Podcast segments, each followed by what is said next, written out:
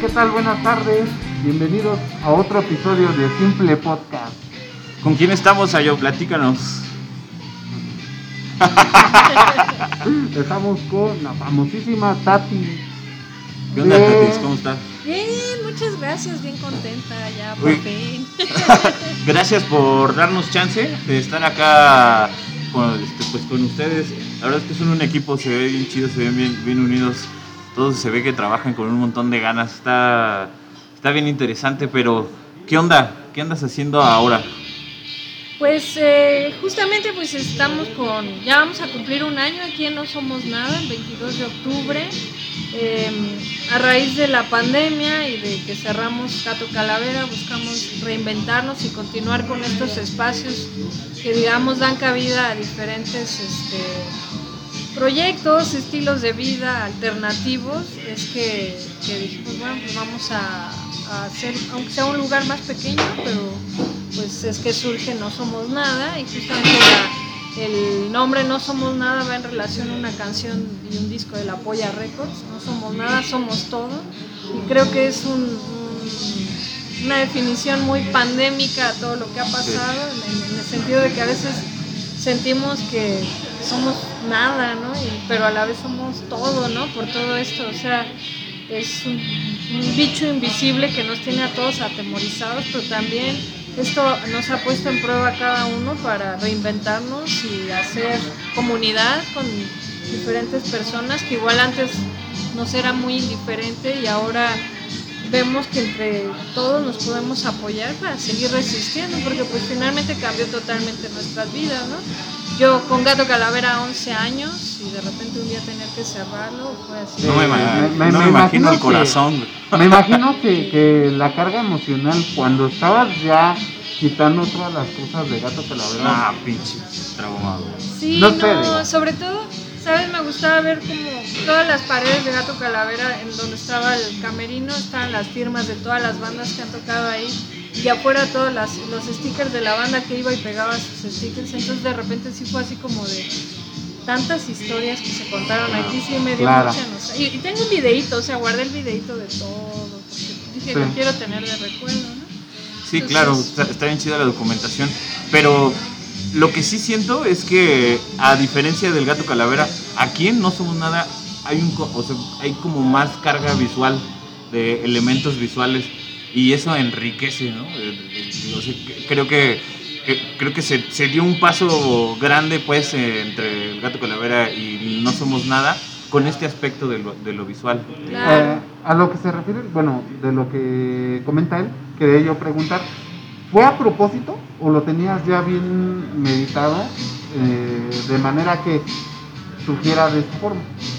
Pues se hace una unión con, con Venas Rotas y es que decidimos que Venas Rotas es la tienda de discos, de que bueno, está, tenía que estar la tienda de discos obviamente, y, y también por esta situación de la pandemia en que entre que, ¿no? que se podía llevar, bueno, era comida solo para llevar y no podía sentarse y comer. y- entonces es que surge, pues vamos a hacer una tienda para poder seguir como subsistiendo y apoyándonos. Y lo que les decía, hacer comunidad al final.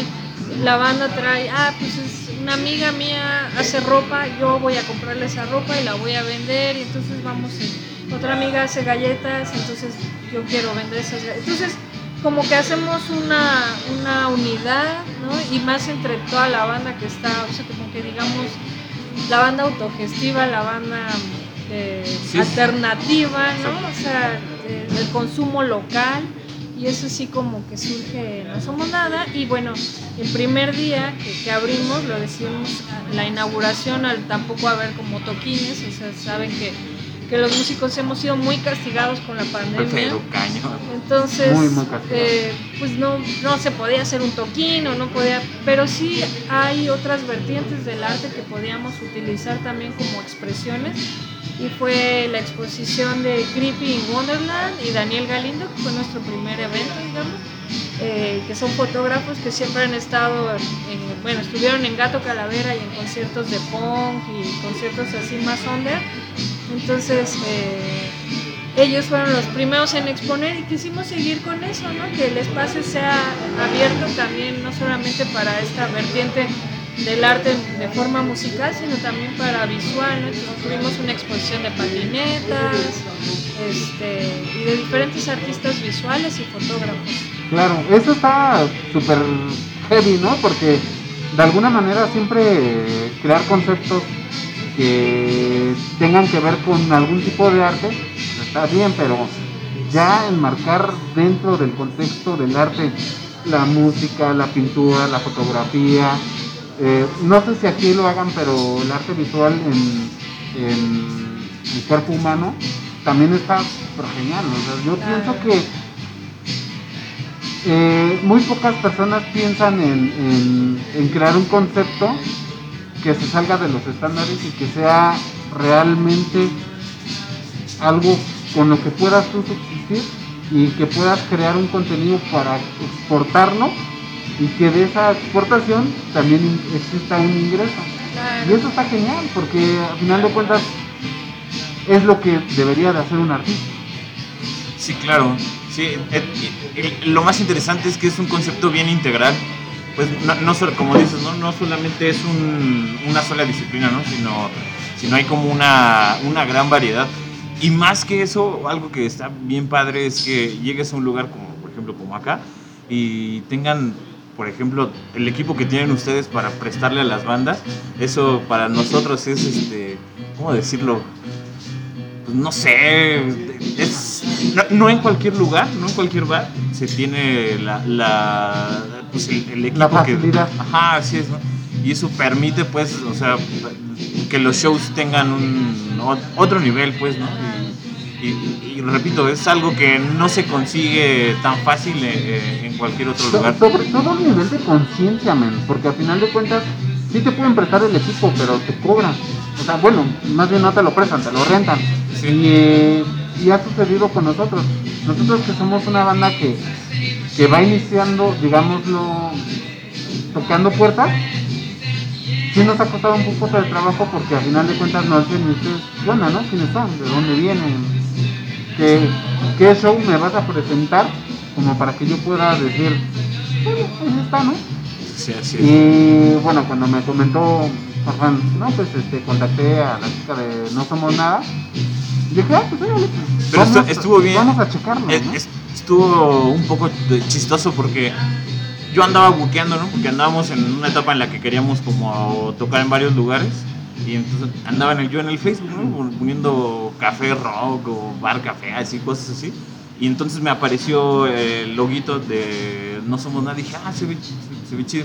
Y ya vi las fotos y todo, pero yo no sabía que eran ustedes de, que eran de, de De Gato Gato Calavera. Ni idea, la verdad es que no tenía ni idea. Y, y ya hasta que llegamos, esta- veníamos con Jego y, y- y dice Jego, ay, yo este lugar lo vi en un video. Y, y fue que te mostró el video de Fondo de- Largo, ¿no? sí. Ah, Ajá, sí. Y ya lo vimos y dije, ah, su madre, no, no, la verdad no tenía ni, ni, ni idea. Estuvo ahí interesante. Ah, aparte, eh, estuvo interesante porque creo que ya habías hecho contacto cuando estaban en Gato Calavera. Ajá, así es. Entonces ya íbamos a tocar en Gato Calavera, no se dio. Y luego venimos acá y vamos a tocar aquí, tampoco se ha dado. No se ha dado, pero, Pero se va, va, se va a dar. Sí, sí, sí, lo vamos a Entonces, lograr. tiene que ser de algún modo, ¿no? Claro, Claro, eso es- sí, se tiene el- que dar. Las ganas están. Sí, no, es que bueno, esa es la idea. Gato Calavera de hecho inició en un lugar muy chiquito y, y un poco como esto, nada más que se entienda, era un restaurante donde podías escuchar este pues música, o sea, yo yo me gustaba mucho ir a lugares underground, pero siempre como que la música que había era más como enfocada a lo gótico o al metal, ¿no? Entonces yo dije, yo quiero un espacio donde pues, se pueda escuchar de punk, garage, ska, este, hardcore, metal, o sea, todo esto, ¿no? Obviamente con la bandera del punk que, que tiene esta, este lema de hazlo tú mismo. Claro. Entonces, este, llegaban bandas y bandas y no teníamos ni siquiera el PA, nada de equipo, ¿no? Y decía, pues si quieres tocar, órale, pero pues hay que traer todo. Entonces las bandas decían, sí, sí, sí, sí, llevamos todo, por, por justo la falta de espacios que hay, ¿no? Y yo Claro. también tengo una banda y sé lo que es, como ustedes dicen, estar tocando puertas, pagar para llevar todo el backline, la gasolina y que a veces, pues, cervecita, ¿no? O sea, si bien Claro, te van, ¿no? Claro, Sí, claro. Entonces es mucho, creo que los músicos, eh, y más cuando, cuando vamos iniciando en esta etapa de querernos presentar en todas partes, eh, tenemos mucho, este, somos muy, este, ¿cómo se dirá? Pues no masoquistas, pero sí no nos damos el valor que, que realmente tenemos, ¿no? Estamos muy castigados los músicos en muchos aspectos. Claro. Pero ¿qué- qué- ¿crees Y que más underground, más en un nivel Sí, underground. O sea, si, si tocas eh, ska, o si tocas punk, o si eh, luego, luego es- llegas a un foro y hola, toco punk, pum, te cierran la puerta, Sí. ¿no? Sinónimo de destrucción. Toco ska, Sí. lo mismo el ska, o sea, Sí, sí. son géneros hermanos que, que tienen ese sinónimo de, de resistencia, de rebeldía, y en el ska, por ejemplo, pues de masificación, ¿no? O sea, de por sí la banda ya son 10, ¿no? Sí. Y van a traer otros. Entonces, Otros 20, ¿no? que muchos, Que era lo que precisamente le estábamos. tienen miedo. ¿no? Sí, que precisamente era, precisamente era lo que estábamos checando el día que venimos a, a confirmar lo de los invitados, porque nosotros teníamos. Yo estaba un poco expectante, pero él tenía como que un poco de miedo en el aspecto de que, ¿qué tal si llegan 500? Y yo, pues, no creo, Eh. pero está chido, ¿no? Es que. eh, eh, No, es, que el ska es muy masivo aquí Ajá, en México. sí, exacto. eso es Eso, algo eso- muy eso- bueno, eso- ¿no? eso es a lo que. es- Era lo que yo le trataba de decir a Sayo. O, o- o sea, puede ser que a nuestra banda no van a escuchar los 300 personas. Sin duda que no van 300 personas. Pero si las redes de tu lugar lo publican, es bien diferente el alcance que se tiene, ¿no? Claro. Y, y- y- y- y lo peor es que si no los dejas pasar, los no, lo que pudiste haber logrado, pero en negativo. Sí, Sí. exacto, sí, es todo un relato. Y bueno, Tati, aparte de, de- de los dos lugares maravillosos que ya ha creado, ¿qué más hacen? Pues bueno, soy bióloga de profesión y trabajo en esa rama también. Me, me especialicé en murciélagos. Ah, ya ya este, entiendo. Sí, todo está ligado, ¿no? Los Sí. murciélaguitos también son seres incomprendidos al igual que los punks. Claro. Entonces, eh, me gusta estar con seres incomprendidos. Entonces, este, trabajo en, en eso, doy un curso de ilustración, anatomía y morfología de murciélagos. Este, y también, bueno, soy ilustradora con esta línea como de ilustradora, ilustradora naturalista, científica. Y mm, tengo una banda de punk que se llama Bloody Bender. Somos cuatro chicas, estamos cumpliendo 10 años ya. Bien rudas, Y ¿eh? Sí, acabamos de estrenar nuevo disco la, la semana pasada. Por ahí vi uno- Lux en un- un- ¿o cómo? Ajá, Lux Ajá. Tenebris. es Ajá. Estaba viendo un video promocional que les quedó de aquella. Ah, muchas Sí, sí, gracias. está muy Sí, bueno, Sí, está. pues allá andamos dándole promo pues, a, la, a Claro. la banda. Y pues bien contentas con este nuevo material, un poco más maduro. Un material que se dio en pandemia, a distancia. Eh, Lo, lo- lo grabamos justo donde yo hago las prácticas de murciélagos, que es ahí en, en el Parque Hermenegildo Galeana. Está muy bonito porque ahí tienen un, una onda de este, conservación hacia murciélagos y hacia lobos. Acaban de, de hecho, tienen programas muy chidos de conservación para lobos. Entonces estábamos las cuatro solas, con lluvia de estrellas, en medio de la nada, en el bosque, eh, con aullidos de lobos, murciélagos Wow. por ahí volando. Entonces, pues fue En tu muy, muy- elemento. sí, Sí, no, sí, nos claro. inspiró muchísimo a las cuatro y es que surge Lux in Tenebris. Eso está genial. La verdad es que, fíjate, un, un- una pieza, no hablando de todo el disco, una pieza, un- una rola cargada de todo ese sentimiento. Imagínate, lo que tú transmites a toda la gente. Es algo que nosotros no hemos hecho, güey. No, Bueno, no sé tú, no, no, cuando no. hicimos Greenhouse. No, no, pero me refiero al momento de la grabación. o sea, el- Ah, claro. No, no- no la Sí, composición. Sí, sí, sí, siempre es bueno, ¿no? Encerrarse y nada más estar con tu banda, porque a veces pasa esta cuestión de que van invitados, que te quiere acompañar, que Ajá. la novia, que... Entonces sí, sí, a veces es como de, no, No, necesitamos pero- estar, esa comunión entre los integrantes de la banda y, y encerrarnos y dedicarnos a, a nuestra banda, a nuestro proyecto. Y es que sí, sí es bien necesario cuando, cuando estás así con, con la banda tener ese momento de solamente estar concentrado en eso, porque como dices, ¿no? Luego va al ensayo alguien y te está hablando y tú estás así bien clavado escuchando al baterista o queriendo entender algo que está sucediendo y, Y la otra oye, oye, oye, oye, no. No, y es, es complicado porque finalmente volvemos a lo mismo, más siendo músicos en, a un nivel under, o sea, eh, no, no, no te puedes dedicar al 100% a la música, Claro. tienes otras actividades, entonces es como de, híjole, ya me tengo que ir porque tengo que ir a trabajar, o, o llego tarde porque me pidieron horas extras en trabajo, o en, en el caso de los que somos papás, mis hijos. o- Claro. Exacto. Entonces nosotras sí dijimos, nos tenemos que dar un fin de semana alejadas de En un fin de todo". semana hicieron todo. Y estuvimos trabajando un fin de semana. muy feo, no, pues, Hicieron- ya quisiéramos. Sí, un fin de cierta manera es un privilegio, por lo que Claro, digo, claro. tantas actividades que, que podemos llegar a tener. Pero- sobre todo yo, yo entiendo la parte de ser padre, eso sí no lo puedes dejar. no. Pero se te dio la oportunidad y es una brecha que tienes que abarcar con todo. Sí. Porque si no se te va y no puedes tener otra oportunidad. Pero, pero ya me, me surgió una duda. Cuando grabaron este, este último disco, ¿llegaron a componer ese fin de semana o ya Ah, traían? no, no, ya traíamos ideas ya ese día nos pusimos a componer todas las ideas. Eh, después hicimos como unas maquetas de que bueno, pues nos vemos este, de tal a tal hora, tal día y a trabajar, a trabajar, a trabajar las rolas. O sea, no, obviamente no fue fácil y el, el disco nos tardamos un año en hacerlo. Wow. Sí. Un año. ¿Ustedes no. hicieron también toda la postproducción? Sí, sí, sí, sí. Eh, tuvimos ahí invitados y, y- y Sí, nos- escuché la canción con Spocky. Porque esta- Sí, sí, Sí.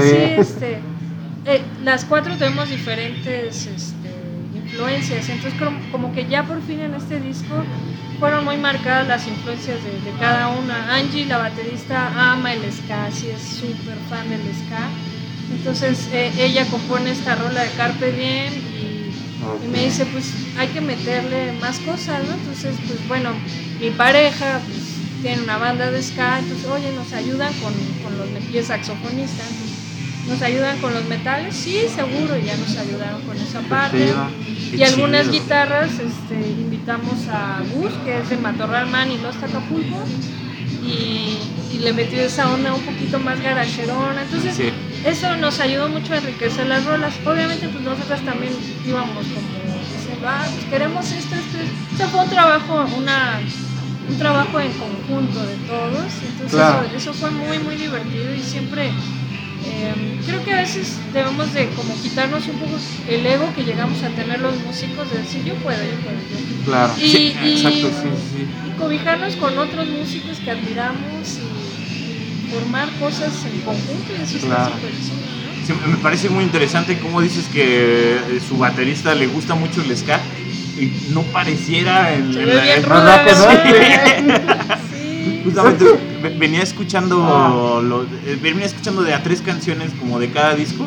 Me recordó mucho a, a The Exploited y todo este Ay, este- esta ondita. No, yo no me hubiera imaginado, la verdad, que a tu baterista le gustara Uy, no. mucho el ska. Ella, de, de hecho, yo conocí a Dils por Angie porque tocaron juntos en una banda de cumbia, los Cochimines. Ah, ok, Entonces sí ella era la baterista y él era el saxofonista. Y Ok. ya- sí, o sea, la verdad es que a ella sí le late muchísimo todos los ritmos latinos, el ska. Qué chido. Sí, a, a mí me encanta el gótico y la- esta parte más oscura, el, el metal. Eh, Pomi sí es un super punk como de punk melódico, más skate ¿Guitarra? ajá, Sí. Y Morgana, que es la bajista, ella tiene una banda de surf que se llama Mortal Surfers. Pero bueno, al final las cuatro coincidimos en que las cuatro amamos el punk y es nuestra mayor influencia. ¿no? Claro. Y, ¿Y cuáles fueron sus referencias al momento de hacer la postproducción? Pues eh, ya, ya desde ese tiempo como que traíamos la onda de ya vamos a armar las nuevas rolas. y esto. Entonces nos poníamos a escuchar como música y, decíamos, órale, esta rola de, no sé, de Bose, está bien chido y cómo meten estos tecladitos Sí. y hay que meter algo así. Entonces, pero definitivamente lo que queríamos era que fuera un álbum muy oscuro, ¿no? Entonces, e- esa, esa era como nuestra mayor referencia. O sea, a pesar de que igual, no sé, Carpe Diem es una banda, de, digo, es una rola de ska y el ska es alegre, queríamos que tuviera algo como un poquito oscuro. Más, entonces, más como- nostálgico, ¿no? Ajá, entonces Sí. eso es lo que buscamos en todas las rolas, ¿no? Ok, o sea, incluso la última rola que es como la más ñoña, así medio, así que ¿Quién también le pusimos eh, las cuatro, las, cuatro, perfecto. escribimos. ¿Y esa Eh, en especial? la, la de Ya Meterme la hizo Angie. Perfecto. Es la entonces. Sí, Angie es, sí, las, las canciones más romanticonas son de Ok. Angie estudió este letras, entonces Ah, ok, tiene claro. mucho esa onda como literaria, ¿no? Aprensiva, ¿no? Sí, y, y yo soy la, las más agresivas, las más puntis, yo traigo mucho esa onda como más contestataria, entonces... Ah, Y Pomi muchos sueños que tuvo los reflejó en sus canciones. Ana ma- hizo- eso es lo que, perdón que Ah, te sí, sí. interrumpa. Una pregunta que le hice a Chama de los Guanábana fue eso de dónde tenía el conocimiento onírico y que lo reflejara en la música. Y es eso que, que, Sí, que acabas de decir. Respondes las preguntas. Sí, las canciones de, de que hizo Pomi vienen de sueños, eso está muy padre, ¿no? Sí, Porque sueños igual a, veces hasta muy raros, ¿no? Y, y Ana eh, Morgana, la bajista, trabaja en una asociación feminista, entonces la, la rola de Desterradas trae como toda esa onda como que, que ella día a día vive en esta asociación, ¿no? Entonces, claro. pues sí. Traen ahí una carga emocional bien cañón. Sí, me imagino. No, no, pero, pero o sea, más que el- el- la especificación del- de, las mujeres, o sea, traen rollos que, eh, o sea, en su interioridad, que ah, no es muy constante encontrar bandas que tengan tanta concentración de estas cargas, pues no sé, emocionales o artísticas, no, no, no, no- siempre es tan denso, pues, es lo que, es lo que quiero decir Sí. y se ve reflejado en, en- en la música. O sea, sí, yo lo escuché el último disco y sí creo que es este incluso todavía más oscuro que el que hicieron en Ah, 2017. no, totalmente. De hecho, justo ac- acabas de decirlo, ¿no? O sea, este disco sí es muy denso, trae como todo lo. Y más con lo que vivimos en la pandemia, como Claro. es un reflejo. Los otros dos discos eran más como los gustos que tenemos de, de las películas de terror, los vampiros, o sea, digamos que eran discos un poco más divertidos e inmaduros Ajá, en ese sí, sentido, exacto, ¿no? O sea, sí, como de, eh, si vamos a hacer algo de un gato que se convierte en Sí. un Kattenstein o una vampira. Y aquí sí no fue sacar todos nuestros No, claro. no- no quiero decir que ese disco es como superficial, porque no es la- el concepto que quiero, que quiero plasmar, pero ciertamente es que son, sí lo siento como lo explicas, como, como más como de reflejos, reflejos momentáneos, pues, bueno, no momentáneos, sino reflejos como, como, como no, no- no tan profundos, pues, que como este, este último que sí lo, lo escuchas, sí se siente así como que, ah, ¿no? Sientes como pesado, ¿no? Y está chido, pues, ¿no? Está chido porque hay a quien nos gusta que, que lo que escuchas te produzca algo que te amarre, pues, a, o Claro, al piso, o claro, al- claro. Por ejemplo, este, este disco de ustedes, estaba, lo estaba escuchando el otro día y me estaba imaginando, me, me gustaría escucharlo como en un lugar muy oscuro, eh, eh, con un sillón ah, grandote, güey. No sé, eso fue lo que me imaginé chido, que, qué que- que- que- que quería que quería hacer, güey. Pero, pero bueno. Yo en vez de sentarme quería barrer, ¿no? Pero bueno. Cada quien, ¿no? Sí, sí, sí, sí, sí, sí. No, la verdad es que está, está muy bien y, y ¿qué crees que representar ideas, conceptos y que a, a su vez genere un interés en el público es lo que todo músico busca. Es lo que todos quieren. Sí. Porque al final de cuentas es un trabajo que estás sacando desde adentro. Es un pedazo de ti que va a quedar ahí, en la posteridad. Y si en ese momento te sentías así, lo vuelves a escuchar y te regresa ese sentimiento. Sí. Sí, es lo bonito que tenemos los músicos, ¿no? Sí. Que podemos tocar fibras este, emocionales, Claro. ya sea divertida, triste, enojado. Y, y aunque sea una persona que te diga, oye, tu canción me llegó por esto, o le Ah, dediqué a alguien esta canción, o, o que llegue un niñito y te diga, quiero que me firme autógrafo porque quiero, o sea, ya con eso hicimos el trabajo, Claro. Sí, ¿no? O claro, sea, sí, eso sí. ya te llena de satisfacción como músico, Claro, de, claro, de logré algo con, con mi rola, ¿no? ¿Y, y ya presentaron ya en vivo el, el disco? No, aún no. Este, vamos a tener algunas presentaciones. Claro. Eh, tocamos la semana pasada en Alicia y este sábado también vamos a tocar en el Alicia, pero aún no vamos a presentar el disco. Hemos tocado algunas rolas del nuevo disco, pero para la presentación del disco vamos a tener en varias partes. Vamos a ir a Tlaxcala, vamos a ir a Puebla, vamos a ir a Guanajuato, a Guadalajara y aquí en, eh, la ciudad en dos lugares. Uno está aquí. Obvio. Sí, obvio. Ah, Claro. Y otro también este, un poquito cercano por acá. También vamos a participar en, en el aniversario de Londres. Ahí pretendemos también presentar nuestro disco. Entonces sí tenemos varias como presentaciones para... Ahora sí que ya que no se puede hacer igual algo un poco así, pues vamos a todas partes. Claro. Como Con guerra de guerrillas, aforo ¿no? que- Como guerra de guerrillas, en vez Sí. de tener un- una super presentación, haces muchas chiquitas que Así generan es. también buena güey, que también es un poco, ahora sí que vamos a tomar como referencia el virus, ¿no? Es un poco de infección que se va expandiendo.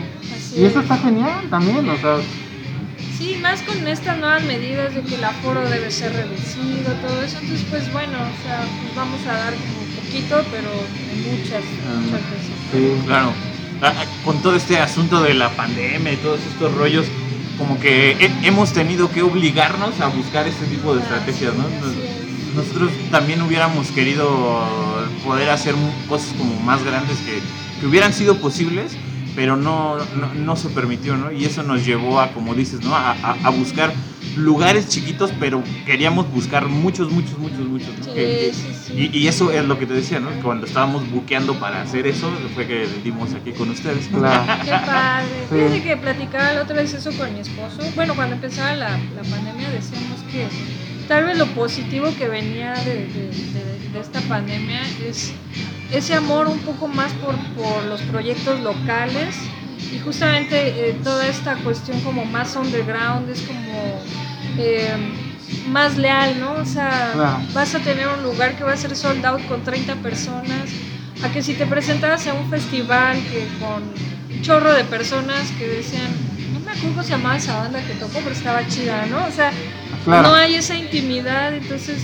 como que estamos volviendo como a lo que era antes, que no teníamos tantos conciertos internacionales, entonces que apreciábamos un poco más la música local, este, y que era pues, híjole, solo puedo ir a esta fiesta porque no hay tantos eventos, entonces la voy a disfrutar realmente al mucho, máximo, ¿no? ¿no? Pues Sí. creo que eh, esa es lo- la parte positiva, ¿no? De, de que, que nos dejó el virus. Estamos volviendo a, a disfrutar esa esencia de la música y no Sí. estar acostumbrados a cada ocho días festivales internacionales y bandas así grandes y que se llenaba y que ya ibas cada ocho días, sino que ya disfrutas más Claro. y descubres más.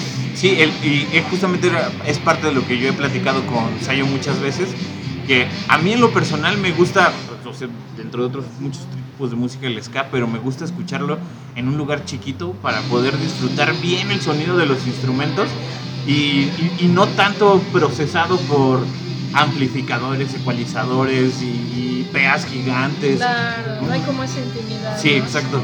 Y, y- y se- lo hemos hecho, o sea, sí he tenido yo la oportunidad de ir a, a lugares chiquitos a escuchar, no sé, ba- banditas de jazz y cosas así.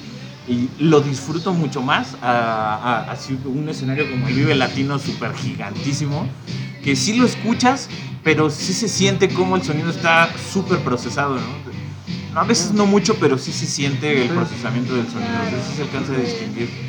Y luego, eh, regresando un poco al tema, ¿cuánto tiempo tienen con los Bloody Vendors? Ya 10 años cumplimos este año, 10 añitos y pues bien contentas ya. Sí, me los que vienen, los que vienen. Sí, claro.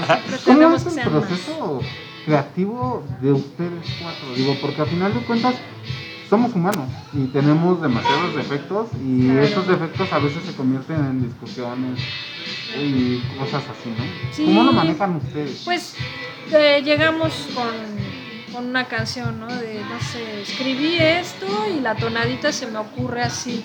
Entonces ya entre todas vamos trabajando, sobre todo eh, eh, ellas tres, que, que son las ejecutantes de, ah, bueno, le puedo hacer una guitarra así, y entonces yo digo, ah, sí, la voz va así, y entonces ya vamos empezando a, a construir. Hay veces que decimos, no me gustó eso, y ahora sí que no nos hieren eh, susceptibilidades, ah, bueno, cambio esta batería, o cambio la guitarra, o cambio el bajo si no te gusta, y entonces vamos como trabajando mucho. En este, en este nuevo disco, por ejemplo, nos costó muchísimo trabajo la de Llama Eterna, porque es algo muy pop para lo punk que hacemos, ¿no? Entonces, Claro. una canción muy melódica y muy...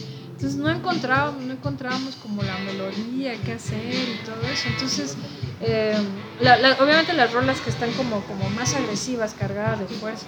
Eh, del disco pasado, I Am the Riot, fue rapidísimo. O sea, como que todas fue, fluyó así de pum, ¿no? Y esa Sí, canción rápido, ¿no? afortunadamente jaló mucho y es como mucho esa esencia que tiene Bloody Vengeance. Pero cuando empezamos a experimentar con Iron, ahí es cuando empezamos a ir como no a chocar, porque, pero sí a sufrir un poco todas. de, No me sale esto, es que esto, lo otro, no. Y Claro. así, entonces, Pero está, está bien padre, por ejemplo, ¿cómo se llama el disco el que grabaron en 2017? eh, Los Girls. Ajá. Ese disco tiene una canción, yo venía, escuchando- venía escuchando hace rato de camino.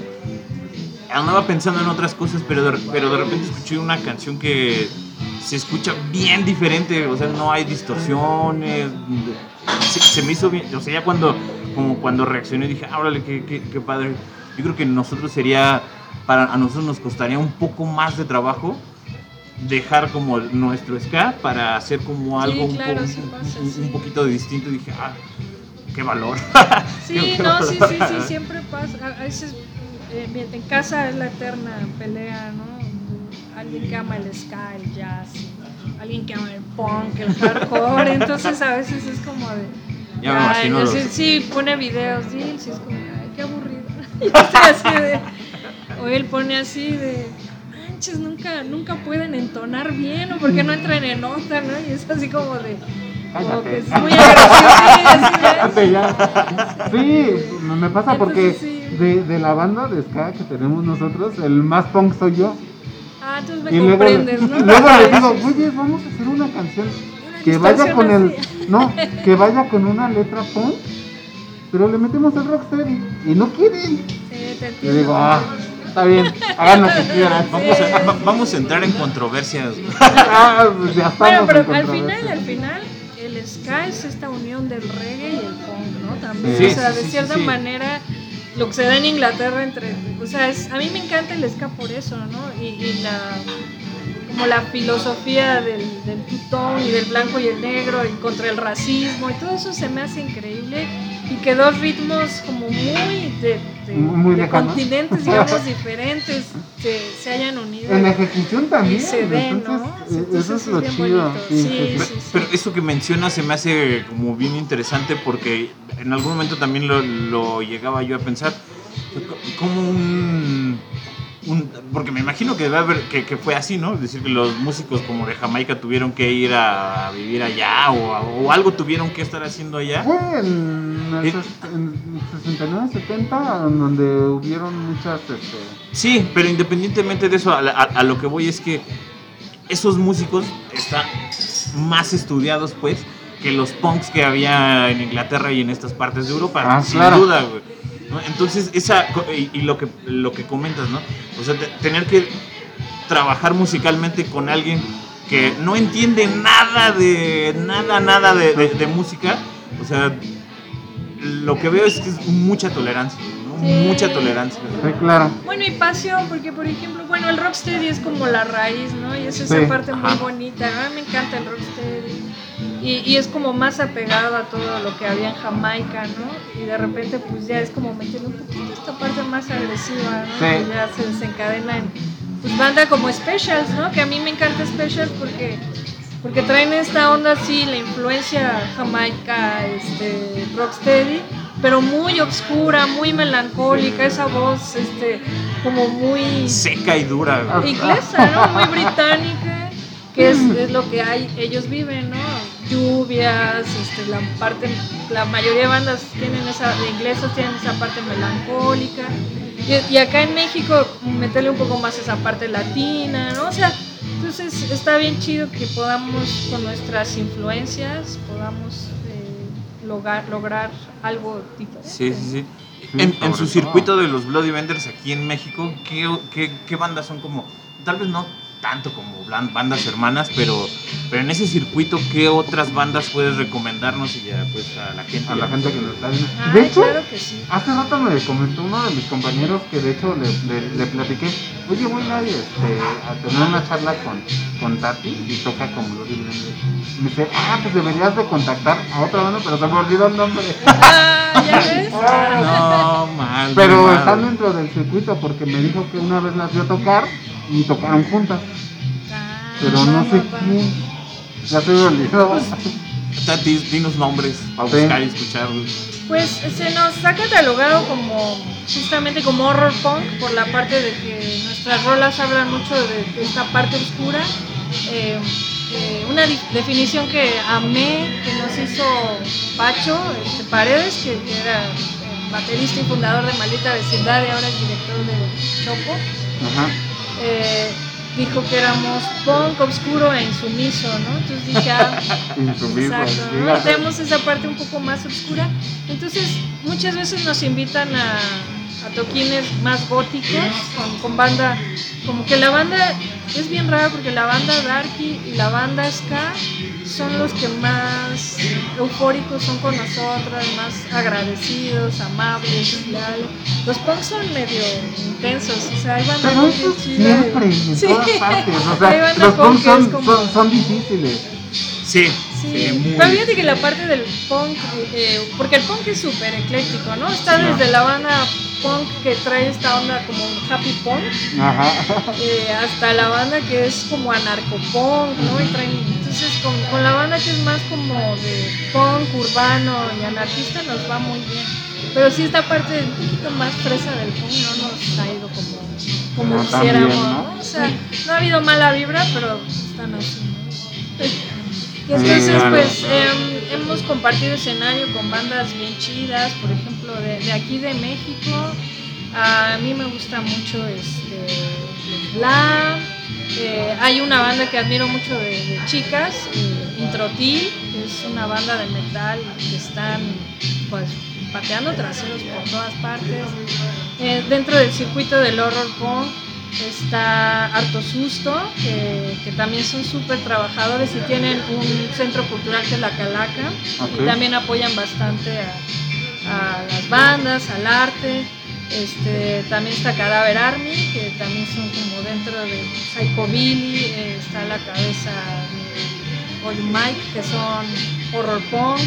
Entonces, eh, esas bandas pues son, yo las recomiendo mucho y bandas pues como más legendarias con los que también hemos compartido escenario como pues es eh, Rebelde Punk, este, Ok. también están los Bla eh, y bueno y, y con quien participamos en este disco, ¿no? Que es Señor Bikini, Los Tacapulco, Matorral Man, que pues ellos ya tienen como su Sí, su una trayectoria, Sí, ¿no? una- una controlar. trayectoria. Pero bueno, estas bandas underground más, sobre todo como en este circuito del horror punk, porque el horror punk es del- de los géneros más chiquitos dentro del punk, ¿no? Entonces, Claro. eh, no muchos lo topan, o sea, la gran banda representante es Misfits, pero hay, fuera de Misfits hay mil Sí, claro. bandas más de todo el mundo, súper chidas, que traen esta misma temática, ¿no? Y aquí en México, pues les digo, no estamos eh, atrás, está la 9, que son de Monterrey, que pues yo siento que fueron los pioneros del horror punk aquí en México, está Día de Muertos, que son de Guanajuato también,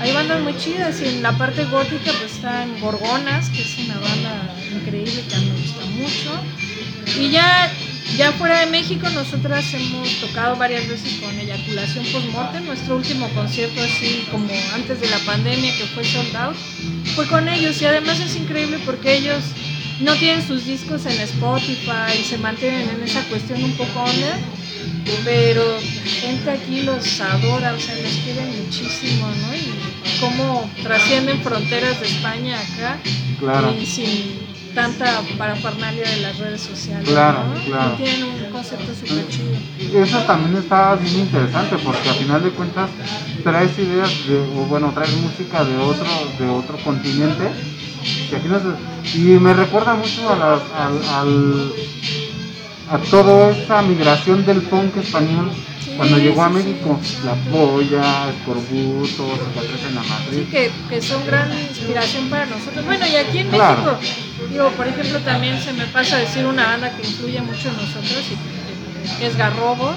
Mm, y donde ujú. está Bam Bam, que Bam Bam tiene este sello Bam Bam Records, que es a donde pertenecemos, es nuestra disquera. Y Bam Bam ha apoyado un sinfín de número de bandas, este, no solo de punk, sino también de otros géneros. Y en Gato Calavera trabajábamos muy a la par, ¿no? O sea, Bam Bam siempre, de verdad si hay alguien que ama el punk es Bam Bam, porque gracias a él se conoce tantos eh, proyectos tanto nacionales como internacionales y que nos ha apoyado mucho.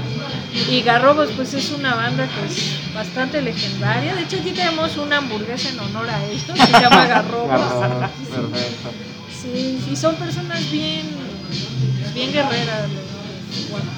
Eso está chido. La verdad es que el mantener, digamos, un círculo que aparte de protegerte te apoya, eso está bien chido. La verdad es que nosotros realmente pues en el medio en el que nos movemos no es tan así.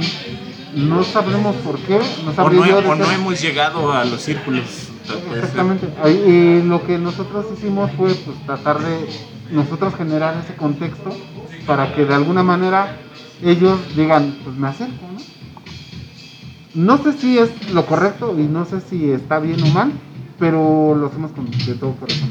Nos hemos acercado con, con sound systems, con cuates que tocan hasta electrónica, imagínate. Entonces es como que Luego sí que yo viéndolo desde afuera como espectador, o sea, no, no soy seguidora del, del ska, pero, pero sí lo vi tan- tanto en el gato como aquí.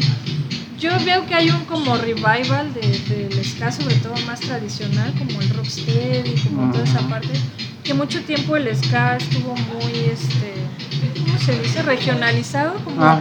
como más con estos aspectos latinos, entonces como que empezó a haber una división, ¿no? En- en- Claro. dentro del ska entre que los que se les, les latía más este pedo más tradicional, con la banda que le late más como, como este ska más latino, ¿no?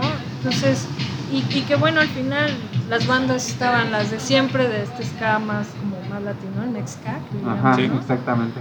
Y, y- pero yo ahora he visto bandas de rocksteady, no sé, Como que ocurre los Travelers, ¿no? por ejemplo, Ajá. Claro. que traen esa esencia más tradicional y que se está volviendo a, a retomar, ¿no? Bueno, y lo veo en casa con, con Dills y Out of Control Army, que también traen este aspecto más tutón, ¿no?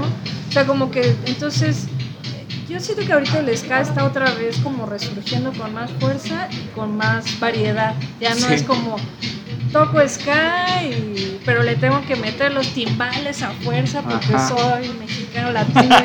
y- o sea, no es como no puedo hacer un sonido un poco más tirándole al jazz, ¿no? O sea, bueno, hablabas de los guanabas, ¿no? Ajá, ¿no? exactamente. Y muchas bandas, no solo en México, a nivel Latinoamérica, pues, he conocido muchas bandas de, de ska que están muy, muy padres y que digo, órale, o sea, Claro. hay cosas muy buenas. Que, ¿no? Sí, que vale sí. la pena, ¿no? Ponerle la atención. Sí. Exacto, así es.